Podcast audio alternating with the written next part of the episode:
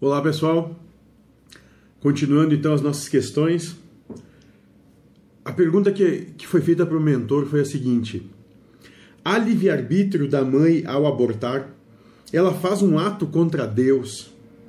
É possível interromper uma vida sem que Deus assim o queira?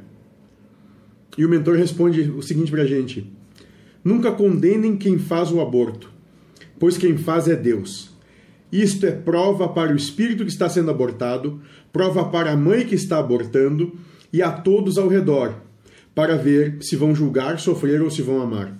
Por vezes, missão para ambos.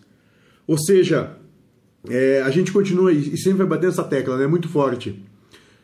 Os acontecimentos da vida, não tem problema nenhum. A vida é perfeita.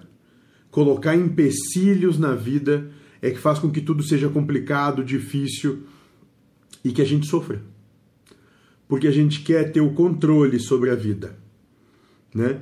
Então, muito mais do que ficar se ligando no que no acontecimento, talvez seja se ligar na proposta de amor que pode estar ali sendo colocada. Ou seja, será que, no caso exposto, uma mãe que aborta, será que no lugar dela vivendo sobre os conceitos dela e pela vida que ela viveu, no lugar dela, tu não faria o mesmo?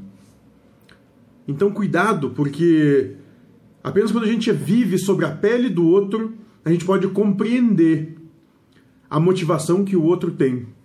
E talvez por isso a gente não,